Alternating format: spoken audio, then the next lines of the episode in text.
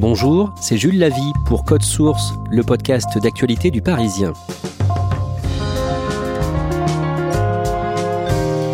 Avez-vous suivi l'affaire GameStop aux États-Unis En janvier, des dizaines de milliers de boursicoteurs amateurs se sont donné le mot pour faire grimper le cours de l'action de cette entreprise de jeux vidéo et faire perdre ainsi des centaines de millions de dollars à des fonds d'investissement qui pariaient à la baisse sur le titre.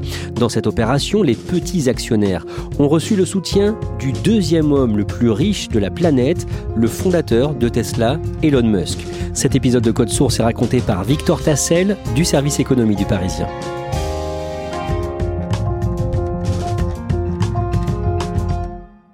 Victor Tassel, c'est quoi GameStop? C'est une grande entreprise qui vend des jeux euh, vidéo de la même manière que Micromania en France. D'ailleurs, Micromania appartient à GameStop.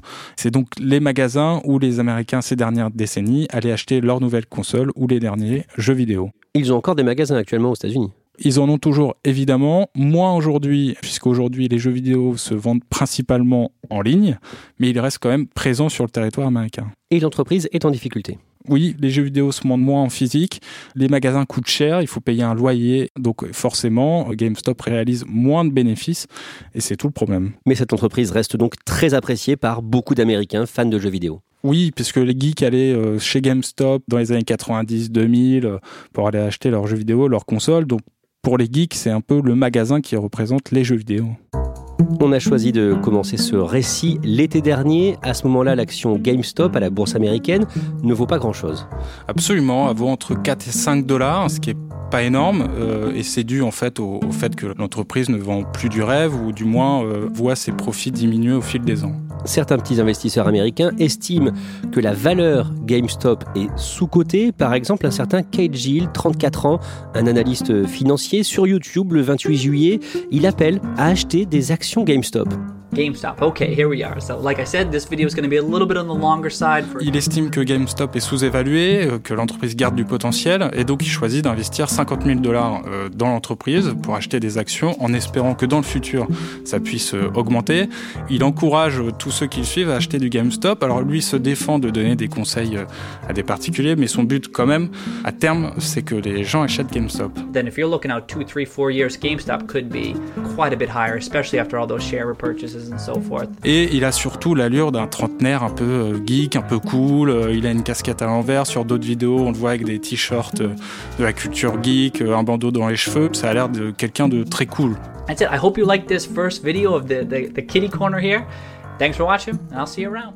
A plusieurs surnoms comme Roaring Kitty, chaton rugissant, et il est très actif sur le site de partage Reddit, dans l'un des forums de Reddit consacrés à la bourse, qui s'appelle Wall Street Bets. Ce forum, il a été créé visiblement en 2012 par des amateurs de la bourse, des investisseurs américains, plus ou moins avertis, plus ou moins euh, amateurs. Et en fait, c'est un lieu où chacun euh, se conseille en fait sur des bonnes actions à faire, où investir, comment, pourquoi. Ce sont des boursicoteurs euh, plutôt américains. Il y a beaucoup de vantards, il y a beaucoup d'autodérision, etc. Et ça crée en fait une sorte d'émulation où chacun se vante en fait des profits qu'il a réalisés. En septembre, il y a du nouveau pour euh, l'entreprise GameStop. Un gros investisseur entre au capital. Un certain Ryan Cohen, il a la trentaine lui aussi. Un homme qui a fait fortune sur Internet en vendant des croquettes pour chiens, c'est ça? Il est fondateur de Chiwi, qui est une sorte d'Amazon pour les animaux de compagnie. Il a revendu l'entreprise pour plusieurs milliards de dollars euh, et c'est un peu une sorte de golden boy euh, à l'américaine. Le 8 décembre, GameStop publie ses résultats. Ils ne sont pas bons. Lueur d'espoir malgré tout, l'entreprise dit bien progresser au niveau des ventes en ligne. Malgré ça, l'action continue de baisser. Victor Tassel, tout va changer à partir du lundi 11 janvier, GameStop annonce l'arrivée dans son conseil d'administration de trois personnes, dont le fameux Ryan Cohen de Chewy, et ça va être bien vu par les petits investisseurs. Il avait déjà investi plusieurs dizaines de millions de dollars euh, à l'automne, en septembre 2020, dans GameStop. Et là, le fait qu'il soit nommé au conseil d'administration, ça envoie un bon signal, justement parce qu'il a l'image d'un golden boy qui a réussi sur Internet en défiant les grandes compagnies euh, de e-commerce. Et surtout, dès qu'il est nommé, il a un discours très ambitieux, euh, c'est celle de faire de GameStop un leader dans la vente de jeux vidéo en ligne. Donc c'est un signal très, très encourageant en fait euh, pour les investisseurs, pour les petits petits investisseurs aussi qui se disent tiens, ben, en fait, Ryan Cohen va tout changer, GameStop va repartir à la hausse, et donc tout le monde s'excite un petit peu déjà dans un premier temps. Donc là, l'action GameStop commence à monter dans les jours qui suivent. Il y a déjà un effet Ryan Cohen. L'action GameStop monte un petit peu. Il y a des investisseurs qui se remettent à investir sur l'entreprise, etc. Mais ça reste assez marginal. À partir de là, pour schématiser, il y a deux camps. Les particuliers qui pensent que l'action GameStop peut et doit monter, et plusieurs fonds d'investissement qui pensent au contraire que l'action de l'entreprise doit baisser parce que ses résultats sont trop mauvais, et cela utilise une technique pour parier à la baisse, la vente à découvert. En résumé, Victor Tassel, on peut vendre une action en l'empruntant avant même de l'avoir achetée réellement. Expliquez-nous ça c'est le fait de vendre une action qui ne m'appartient pas et de l'acheter ensuite moins cher. Par exemple, je vends une action qui ne m'appartient pas à 20 dollars, elle baisse à 15 dollars, je l'achète à 15 dollars et donc j'ai réalisé un bénéfice de 5 dollars. Le danger, et c'est pour ça que c'est risqué, c'est que l'action ne baisse pas comme on l'imaginait, mais augmente. C'est-à-dire si l'action, même exemple, est à 20 dollars, qu'elle monte à 40 dollars, je suis obligé de l'acheter à 40 dollars et donc j'ai perdu 20 dollars. Si on multiplie ça par des millions de dollars, c'est soit des profits colossaux, soit des pertes énormes. Et c'est ce qu'on appelle le short selling, c'est une technique décriée. On peut voir ça de deux manières différentes, soit comme un jeu vicieux, immoral qui consiste à miser sur la chute d'une entreprise pour réaliser des profits colossaux, soit une méthode très pragmatique que les fonds d'investissement utilisent pour ramener une entreprise surévaluée à une valeur beaucoup plus conforme à la réalité et ceux qui parient à la baisse de GameStop sont des entreprises, des fonds d'investissement, c'est ça? On les qualifie souvent de fonds d'investissement vautours qui espèrent que GameStop va chuter. Pour eux, c'est une entreprise morte. Et à l'inverse, il y a les petits particuliers, l'investisseur moyen qui espère que ça va monter pour faire de l'argent dessus. Ces petits investisseurs sur euh, Wall Street Bets, j'imagine qu'ils ont des profils très différents. C'est très hétéroclite. Il y a à la fois des opportunistes qui sont là uniquement pour gagner de l'argent, il y a des investisseurs amateurs, des gens professionnels, et il y a aussi des gens structurés politiquement qui sont là pour mettre à mal les fonds d'investissement, essayer de renverser les choses. Et finalement, il y a un petit peu de tout.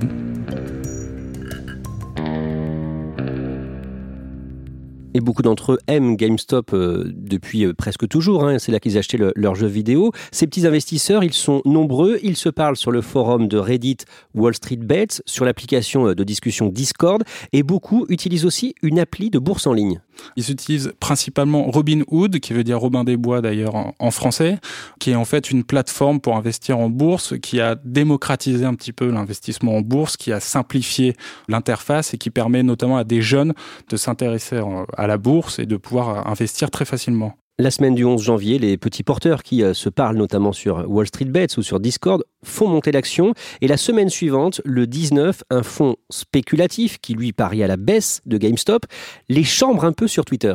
C'est Citron Capital qui leur dit en quelque sorte que les petits particuliers sont nuls, qu'ils comprennent rien à rien et que de toute façon les fonds d'investissement ont toujours raison et qui vont un petit peu leur expliquer comment fonctionne la bourse ce tweet va envenimer les choses. À la base, les particuliers investissaient sur GameStop en espérant que l'action monte et se faire un petit peu d'argent. Là, ce tweet va déchaîner les passions, les particuliers vont y voir le mépris, l'arrogance des fonds d'investissement, ils vont se sentir complètement rejetés, complètement ignorés, et là va partir un, nouveau mouvement, c'est-à-dire essayer de piéger à tout prix ce fonds d'investissement en particulier, et plus largement les fonds d'investissement euh, vautours. Et donc sur le Wall Street Bets, par exemple, le mot d'ordre, c'est clairement euh, d'acheter ou de conserver euh, les actions GameStop. Le mot d'ordre, c'est acheter GameStop à tout prix pour donner tort en fait aux fonds d'investissement qui, en général, ont la main sur la bourse et font un petit peu ce qu'ils veulent. In the meantime, of video game retailer GameStop is set to continue their head-spinning ascent. GameStop is soaring once again. It's like a David versus Goliath story. L'action GameStop continue de monter, ça met en danger les fonds d'investissement qui misent sur une chute de l'action. Et le 26 janvier, le patron de Tesla, Elon Musk, parle de GameStop. Il fait un tweet où il écrit GameStonk avec un point d'exclamation. Stonk, c'est un dérivé de stock qui veut dire action en français. C'est en fait une référence à la culture web. Euh, les investisseurs utilisent souvent stonk pour faire référence à un investissement qui a raté ou à un mauvais coup. Et sous ce mot, GameStonk, Elon Musk met aussi un lien. Il met le lien du fameux groupe Reddit Wall Street Bets et c'est un petit peu euh, une manière de dire allez-y, foncez. Du coup, ça déchaîne les passions. Il y a des gens qui ne s'intéressaient pas du tout à Wall Street Bets et qui aiment beaucoup Elon Musk, qui est un petit peu une icône dans ce milieu-là de la culture geek, et qui vont se ruer sur Wall Street Bets. Les investissements vont exploser et en quelque sorte, Elon Musk va entraîner une véritable déferlante sur l'entreprise. L'action GameStop explose. Elle explose, elle atteint des records. La hausse est de 1000. 1400%, 1600%, elle atteint même euh, près de 500 dollars alors qu'elle était à 5 dollars euh, un an et demi plus tôt. Les fonds d'investissement commencent euh, un petit peu à paniquer.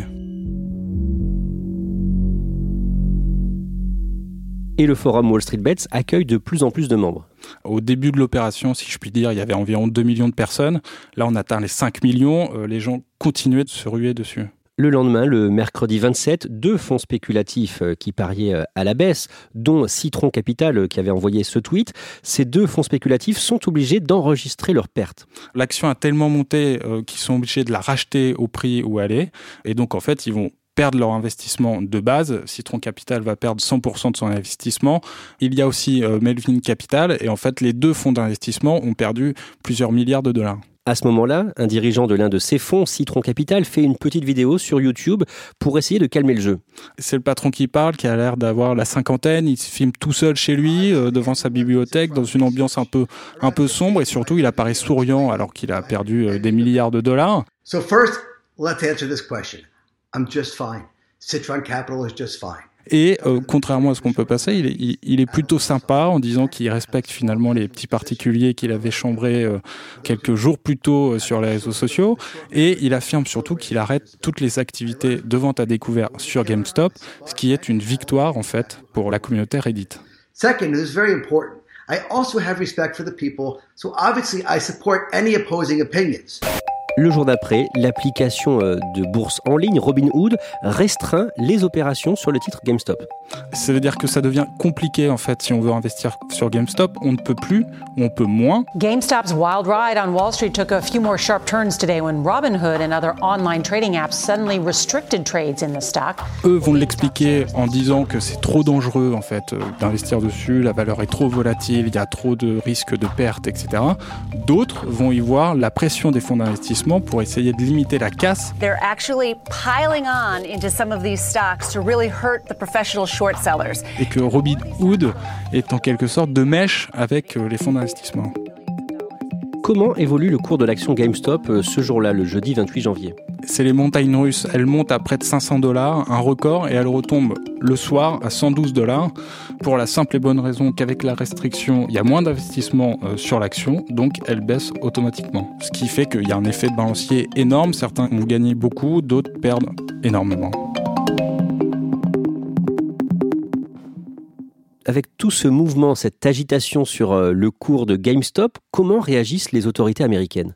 Ils voient peut-être de la manipulation du cours de bourse qui est évidemment interdit et ils mettent en garde, en fait, sans les nommer, les petits euh, investisseurs qui ont fait flamber l'action GameStop.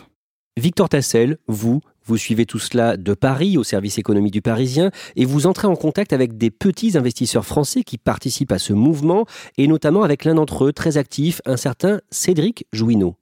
Je vais euh, sur Facebook, euh, sur Discord, sur tous les réseaux sociaux à la recherche de groupes français. Donc, je tombe sur Wall Street Bet France sur Facebook et donc je vois ce fameux Cédric Jouineau être très actif, multiplier les publications. Il traduit les posts Reddit euh, américains, il les traduit en français pour la communauté Facebook, qui sont une petite centaine, et il donne des conseils aussi, comment investir, quand investir, il donne les top départs des opérations américaines, et donc il, a l'air un petit peu d'être le grand Manitou de ce petit groupe Facebook. Et vous allez le voir chez lui, à Eschbrun, en Charente-Maritime. D'abord, où et comment vit-il? Alors, il se trouve qu'il est atteint de la maladie de Charcot, qui en fait attaque le système nerveux et réduit en fait euh, les capacités physiques petit à petit. C'est-à-dire qu'aujourd'hui, il peut plus bouger, il peut plus marcher, il peut plus parler.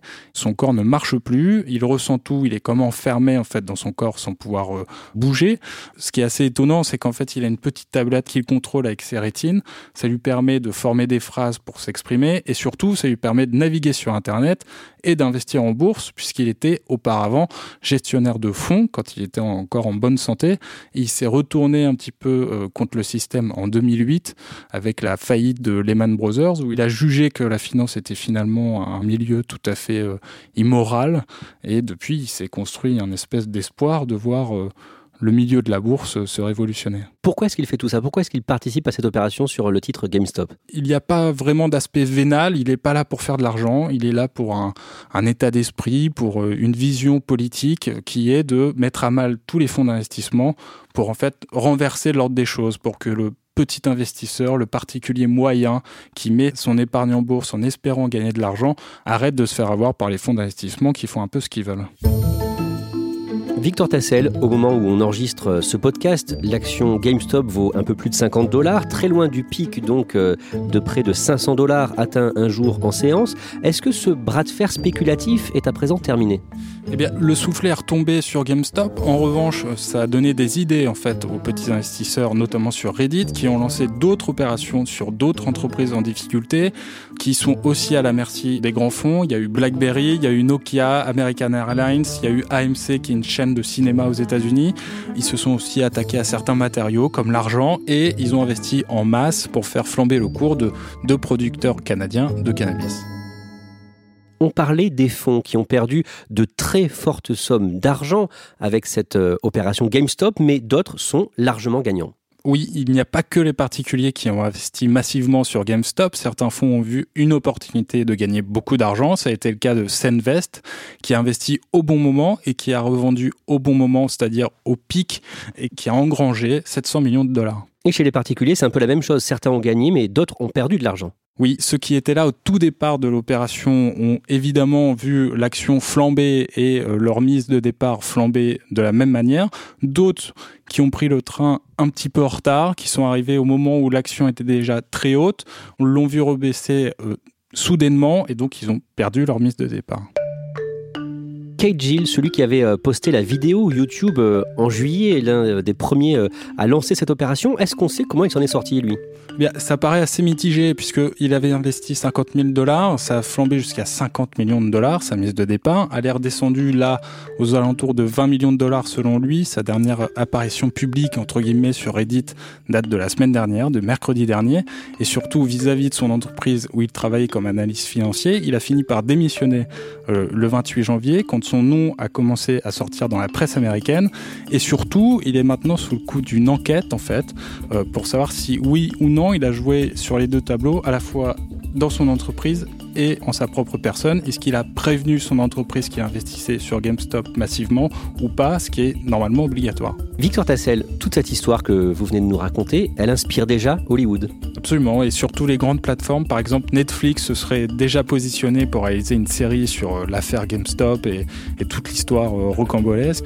Il y a aussi HBO qui réfléchirait à réaliser un film sur toute cette affaire.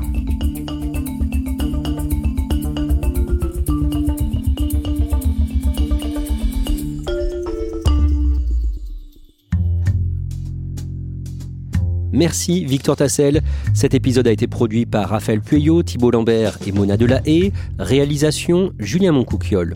N'hésitez pas à nous écrire code source at leparisien.fr ou à nous interpeller sur les réseaux sociaux. Code source est le podcast d'actualité du Parisien, disponible chaque soir du lundi au vendredi. Pour ne rater aucun épisode, abonnez-vous gratuitement sur Apple Podcast ou Google Podcast par exemple. Et puis si vous aimez Code Source, dites-le nous en laissant des petites étoiles ou un commentaire sur votre application préférée.